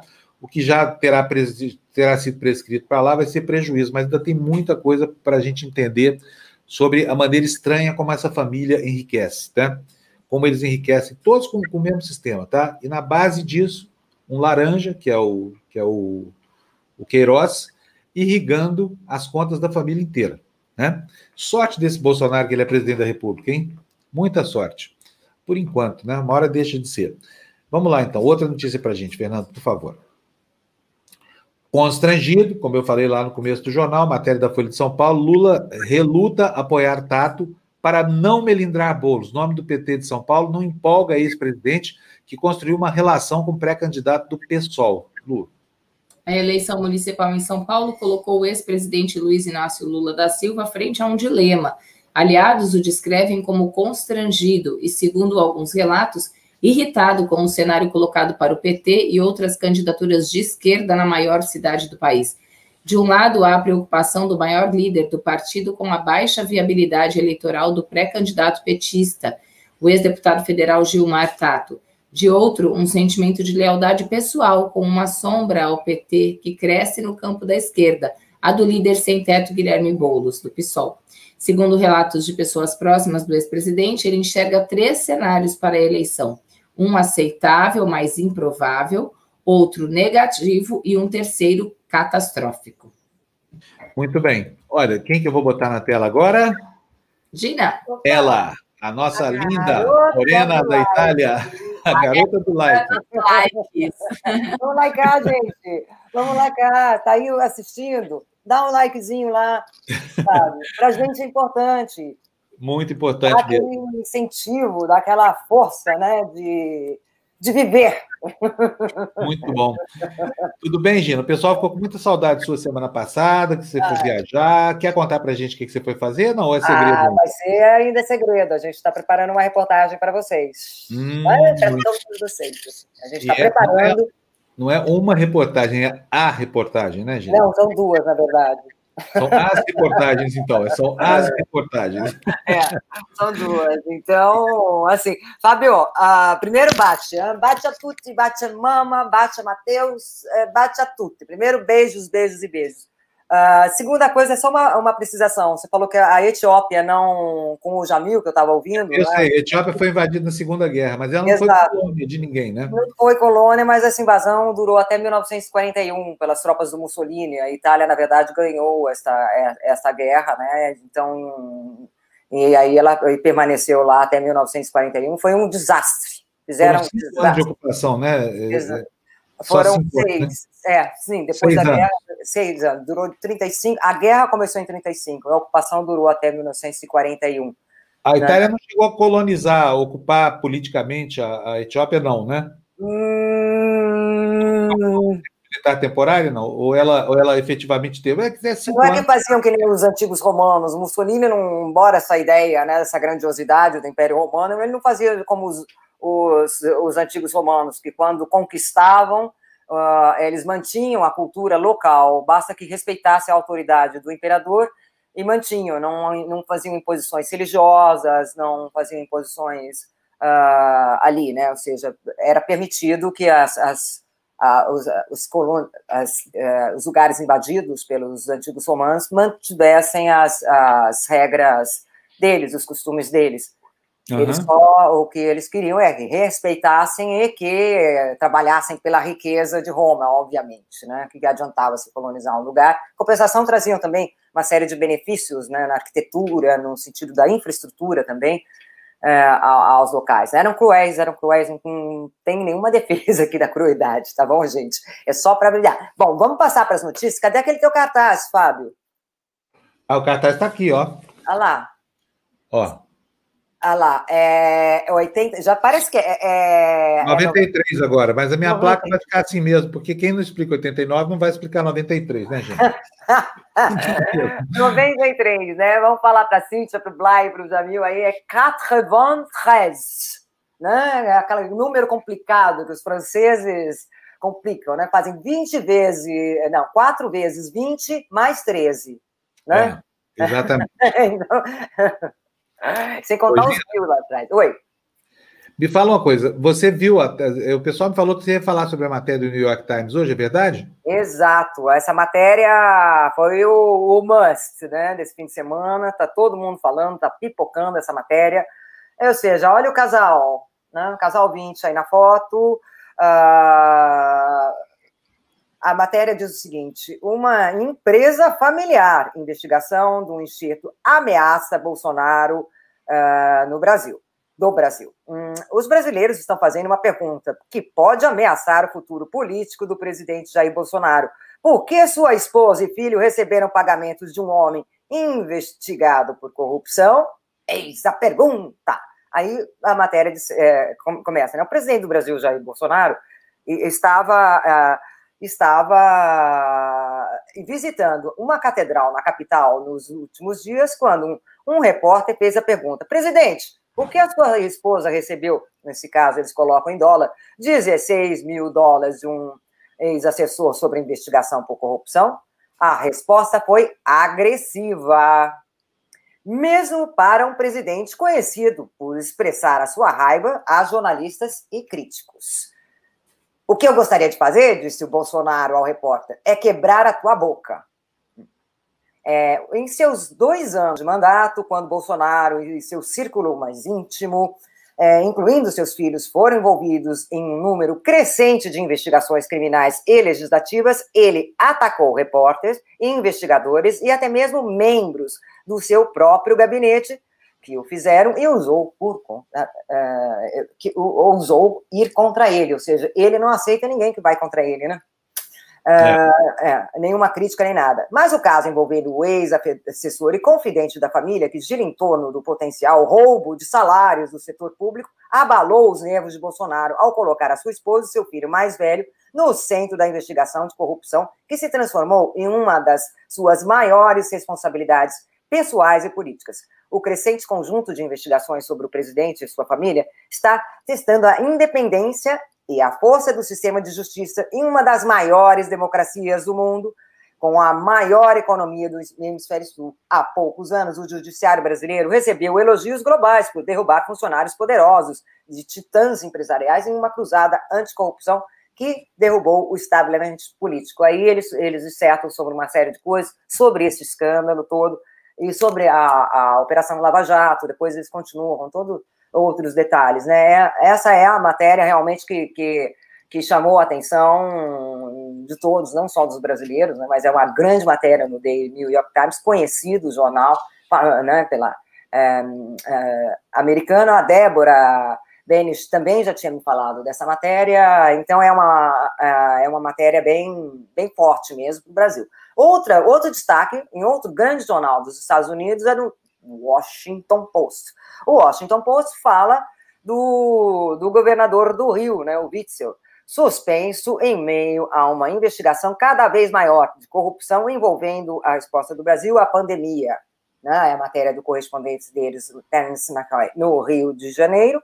O governo do estado do Rio de Janeiro foi suspenso na sexta-feira por um tribunal brasileiro como parte da, in, um, da, da, de uma investigação de corrupção e supostas propinas, em meio à resposta desastrosamente caótica do Estado à pandemia do coronavírus. As acusações contra Wilson Witzel, um, é, um crítico presidente de Jair Bolsonaro, foram mais um golpe da liderança do Brasil, enquanto a luta, eh, enquanto luta contra as consequências da pandemia do coronavírus em meio a suspeitas de, uh, de corrupção, né? Ah, ou seja, essa daí já fala do número de mortos, fala também que o, o, o outro, esse, o outro evangélico lá uh, também foi preso e diz que, diz que tem fé na justiça. Falei, é uma matéria bem completa também, enorme, né?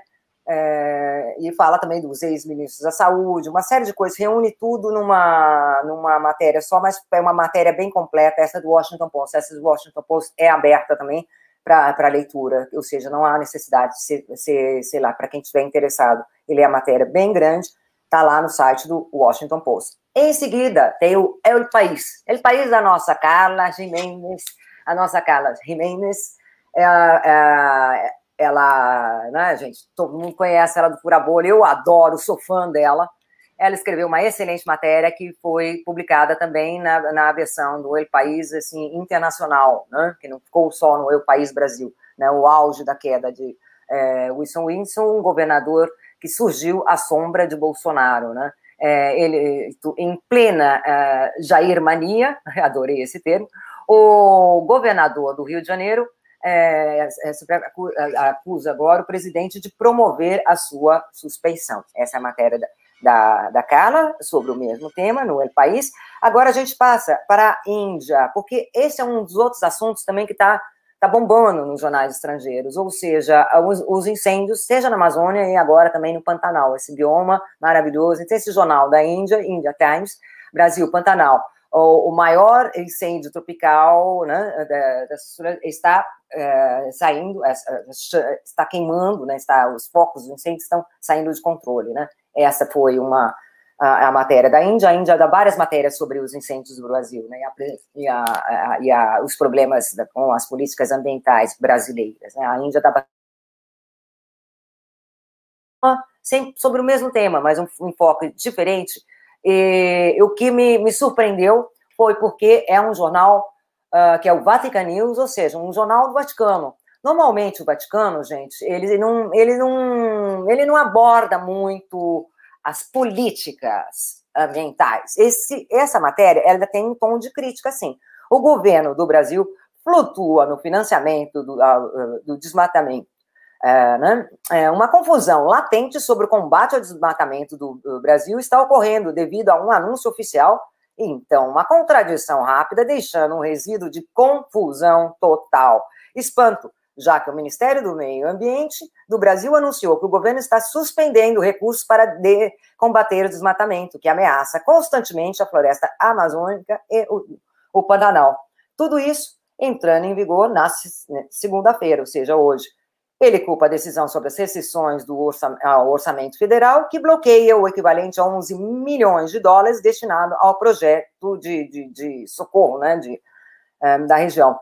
Não tão rápido como o vice-presidente do Brasil, Hamilton Mourão, prontamente entrou acusando o ministro do Meio Ambiente, Ricardo Salles, de se precipitar, enfatizando que o presidente Jair Bolsonaro está, na verdade, pressionando por um financiamento extra para reforçar e impulsar o programa anti-desmatamento flanqueando e chamuscando, o Ministério do Meio Ambiente prontamente recuou e deu uma guinada relâmpago é, e reincidiu a sua diretriz. E não muito cedo, porque o Pantanal, uma planície de inundação gigante né, na, na, na temporada, né, é, é, o maior bioma desse gênero no mundo, né, abrangendo 81 milhas quadradas e, no Brasil, que cobre Brasil, Paraguai e Bolívia, e está queimando com incêndios florestais um recorde de taxas das últimas semanas. A floresta amazônica também é como está constantemente sob ameaça devido à extração ilegal de madeira e incêndios florestais, que cobre 2,7 milhões, sem precisão milhas, de, em nove países, com 390 bilhões de árvores e 16 mil espécies. 70% disso está no Brasil e ele atua como um dos pulmões do planeta. Ou seja, essa notícia me chocou porque ela é dada pelo Vaticano e vocês perceberam que ela não tem um tom né, simplesmente informativo, ela tem um tom falando: ei, que confusão é essa? Né? Tá é, e, agora vai aumentar a confusão, hein? Por quê? Porque o Brasil agora, o governo dos, dos, dos negacionistas aí resolveu comprar um satélite cujo preço é exatamente o do orçamento do INPE, ou seja, vão engessar o, o INPE com um embuste a mais aí para fazer a mesma coisa que todo mundo já faz. O denúncio do, do nosso João Capobianco, que tem aqui na, na, na TV Democracia, o programa é Conexão toda, toda quarta-feira, né? Uhum. Quer dizer... Já tem, né, o equipamento que faz o mesmo é. serviço, né, Fábio? Já existe isso e vão Exatamente, quer dizer, lá vem mais sal por aí na, na, na área ambiental. Quer dizer, o governo brasileiro a guisa de estar de, de tá provendo instrumentos de combate à, à devastação ambiental, não, está é promovendo a condição para que o debate, para que essa debate continue aí, viu, Gina? O mundo vai cair de pau em cima de nós outra vez aí, vai ser um horror. Ah, eu, a minha preocupação também é todas as espécies, todos os animais, gente. Né? É, é, é sabe, aquilo ali, eu, eu, nunca me esqueço de um post que circulou pelas redes sociais, que apareciam uns macaquinhos se abraçando. Pode ser que nem seja no Brasil, mas a mensagem disso daí é essa. Para vocês são árvores, para nós é um lar. Né? É, isso sabe? aí. Então, isso que me, me, me, choca muito, sabe? Essa, essa ganância, essa, essa falta de respeito, porque nós, aqui na TV Democracia, já entrevistamos pessoas que falaram que acabar com o desmatamento é possível. É possível. Tá? Não vem é. com essa de que, ah, não, tem que ser legalizar cotas de legalização por ano. Não, é possível. E além do que, outro detalhe é que 90 ou mais de 90% desses incêndios estão em 2% de é, propriedades privadas. Né? E não estão em áreas públicas. E é uma área imensa. Então são os grileiros, né? É, é o governo da grilagem. O é. presidente é garimpeiro, né? Você tem que dizer isso. Eu não estou falando, estou xingando ele, não, tá, gente? Ele queria ser garimpeiro, ele declarou isso e tomou uma reprimenda lá dos do, do superiores hierárquicos no, no, no bojo lá do inquérito policial militar que respondeu por terrorismo, por prática de terrorismo lá, por tentar colocar bomba em banheiro de, de, de, de instalação militar para protestar por aumento de salário. Quer dizer, ele queria isso ser garimpeiro. Então, você imagina a mentalidade desse troglodita que está aí nos governando, né? Não podia ser diferente, né? Ai. É isso aí. Gina, ah, então a gente se encontra no Tertúlia não, não, hoje não? Não, tem mais hoje, é, tem mais, uh, tem mais é, três, na verdade. Uh, dá tempo? Hum, hum, não, não dá. A gente fala, a gente fala depois. Uma fala da tá? Então vai. Se acha importante, vamos lá. É que hoje eu pretendi encerrar o jornal na hora certa, mas não vai é, dar. Tudo tá, bem, vamos lá. Pode colocar as três. Vai, você já fez o trabalho mesmo? Ok, não, vamos, não vamos desperdiçar, não tem informação, informação é ouro. Não, não, não, não, essa última aí que é da maconha. Uh, essa última é um, um site alemão, é, que eu achei interessante, porque é um site que aborda seja homofobia, seja uma série de temas, assim, é um site destinado a, a jovens mesmo, e aborda, é muito aberto como mentalidade, vamos colocar assim, fala diversos temas da atualidade, sem um, tem um moralismo em cima, né? Então, uhum. essa foi uma grande apreensão, que eles falam, a maior descoberta de drogas da história do Brasil. A polícia fala em quantidade recorde. Esse artigo é de hoje, viu? 31 de agosto de 2020. A maconha foi descoberta em um caminhão no estado do Mato Grosso do Sul, região conhecida pela produção de drogas. Só no ano passado, a polícia encontrou drogas no valor de 82 milhões de euros. Mas esta é a descoberta maior até agora. A polícia brasileira uh, apreendeu mais de 33 toneladas de maconha no uh, estado central do Mato Grosso do Sul, né? É. É, e, e, então é essa, eles dão só, não, não, não, não, explicam, não dão uma opinião, eles dão a notícia, essa notícia que eu falei. Notícia ué. sequinha. Sequinha. É isso aí. Mato Grosso do Sul é por onde passa 90% da maconha que irriga o continente brasileiro, né? Mato Grosso do Sul e Paraná, mas preferencialmente o Mato Grosso do Sul, região de, de, de Capitambado, lá do outro lado da fronteira, aqui se chama, como é que chama? E, esqueci o nome da cidadezinha, mas do outro lado é Capitambado. Por ali tem as tais cabriteiras, são mais de duas mil estradas, porque a nossa fronteira é muito permeável, parece um queijo suíço, né? cheio de buraquinhos. E é por ali que passa essa gente toda, só tem um posto da Polícia Rodoviária Federal, que fica perto de, de, de Ponta Porã, e aí passa toda essa, essa essa droga que, que irriga os mercados das, das grandes cidades aqui do centro-sul do país. É, e beleza, Gina. Não incêndio, não, né? Hein? Lá não tem incêndio, não, né? Imagina queimar estudo de maconha ali. Não, não tem incêndio. A maconha é produzida no Paraguai sob os auspícios do governo do Paraguai. São plantações enormes, né? São gigantes plantações lá. Ah. E, enfim. Bom, mas vamos lá, vamos lá que nós precisamos encerrar o jornal. Gina, um tá beijo para você. Você vai estar hoje no Tertúlia ou não? Ou tá fora? Aí, só se eu conseguir passar um, dar um beijo, passo para dar um beijo em vocês. Então, tá pedir bom, like, pedir like. o pessoal adora você. A Rita falou que o Matheus te mandou muitos beijos, viu? Ele também. Tá bom, gente. Um beijo. Tchau, Gina. Tchau. Tchau, tchau, tchau. Gente, vamos lá para a nossa corrida. Não, não vai precisar de corridinha, não. Qual é o número desse slide aí, Fernando? Hein? É tá aí, olha, isso aí é matéria do valor econômico, infelizmente chegamos nisso, com mais 398 mortes em 24 horas, o Brasil chega a 120.896 óbitos por Covid-19, segundo o consórcio da imprensa. Vamos logo passar para o próximo, Fernando Luto. Você leria para a gente aí, por favor, em regime já de corridinha, por favor? Vamos Aliás, corridinha, essa matéria é bem legal. Vamos lá, vamos dar a manchete, eu vou ler aqui a manchete, você lê para nós os, os três primeiros parágrafos, tá bom, Lu? Olha, home office é um novo indicador de desigualdade econômica no Brasil. Segundo o IBGE, o sistema concentra trabalhadores formais qualificados em regiões mais próximas. Olha só o que, a Lu vai mostrar para a gente o que está acontecendo em relação a isso. Vai lá, Lu. O trabalho remoto, também conhecido pelo termo em inglês home office, ganhou escala no Brasil de forma forçada, como alternativa para deter o contágio na pandemia da Covid-19. Passados quase seis meses desde a sua disseminação entre as empresas, os dados consolidados desse sistema de trabalho constituem uma espécie de novo indicador das desigualdades econômicas do país.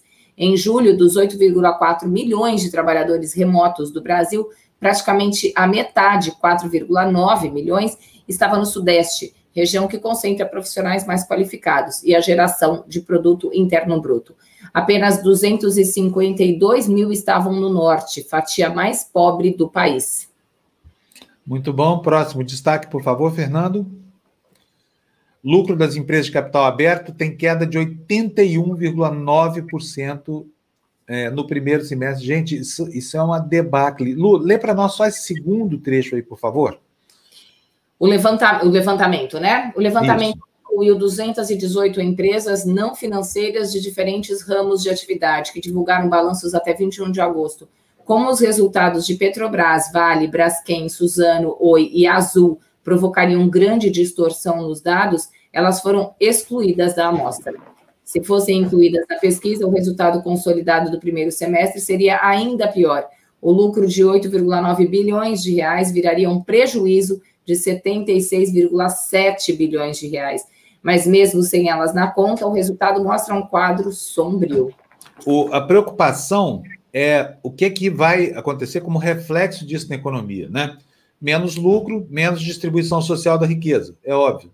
Não é, o lucro não é só concentrador de renda, ele também gera um, um ciclo virtuoso ao redor dele, né? Depois a gente vai falar sobre isso com mais vagar um pouquinho, é, convidando economistas aqui para interpretar para nós o que, que significa isso. Agora, aquela história de retomada em V, tudo mais, cascata, viu, gente? Não cai nessa não, porque a economia vai sofrer anos ainda até voltar a ser o que era quando a gente saiu da crise e afundou no inferno, que a gente já estava em crise antes, lembra? Pibinho, 1%. Portanto, voltar ao que era só não basta. A gente precisa ir muito além e voltar ao que a gente era em 2014, lá para trás. Né? Aqui o Davi Toscano está dizendo aqui, ó, home office, trabalho elitizado, grande massa vai continuar. É, a diferença aí é, é a mesma diferença que sempre distinguiu duas categorias, né? De trabalhadores. Uma que não precisa fazer força física, que é o trabalho intelectual, e a outra que tem que fazer tem que suar a camisa para ganhar o pão de cada dia e a fatia que ganha menos é a menor aquinhoada na pirâmide social. É, temos mais notícia aí, Fernando, por favor, acho que essa é a última. Vamos ver. Diante de impasse, Renda Brasil pode ficar de fora da proposta do orçamento para 2021. Lu, só o primeiro parágrafo, por favor. O impasse dentro do governo sobre o formato e os valores do Renda Brasil, que deve substituir o atual Bolsa Família, pode levar o novo programa a ficar de fora da proposta orçamentária federal para 2021, cujo prazo de entrega ao Congresso termina nesta segunda-feira, hoje. Então, é isso aí, gente. Terminamos o jornal, são 8h36. Tinha mais um da rede. Não, mas a gente vai deixar, não, não tem muita importância, não tem problema. Eu quero aprender a terminar esse jornal mais cedo aqui, porque a gente precisa encerrar às 8h30 em ponto e nós vamos fazer essa, essa experiência hoje. Só seis, sete minutinhos de atrás. Então, gente, bom dia para vocês. É, muito obrigado pela audiência, muito obrigado pelos comentários, pela ajuda que vocês dão aqui para a gente com o programa, pelas ajudas financeiras e tudo mais, e pelas novas associações aqui. Um beijo para vocês, bom dia, um beijo, Lu. Beijo, até amanhã. Tchau, até amanhã.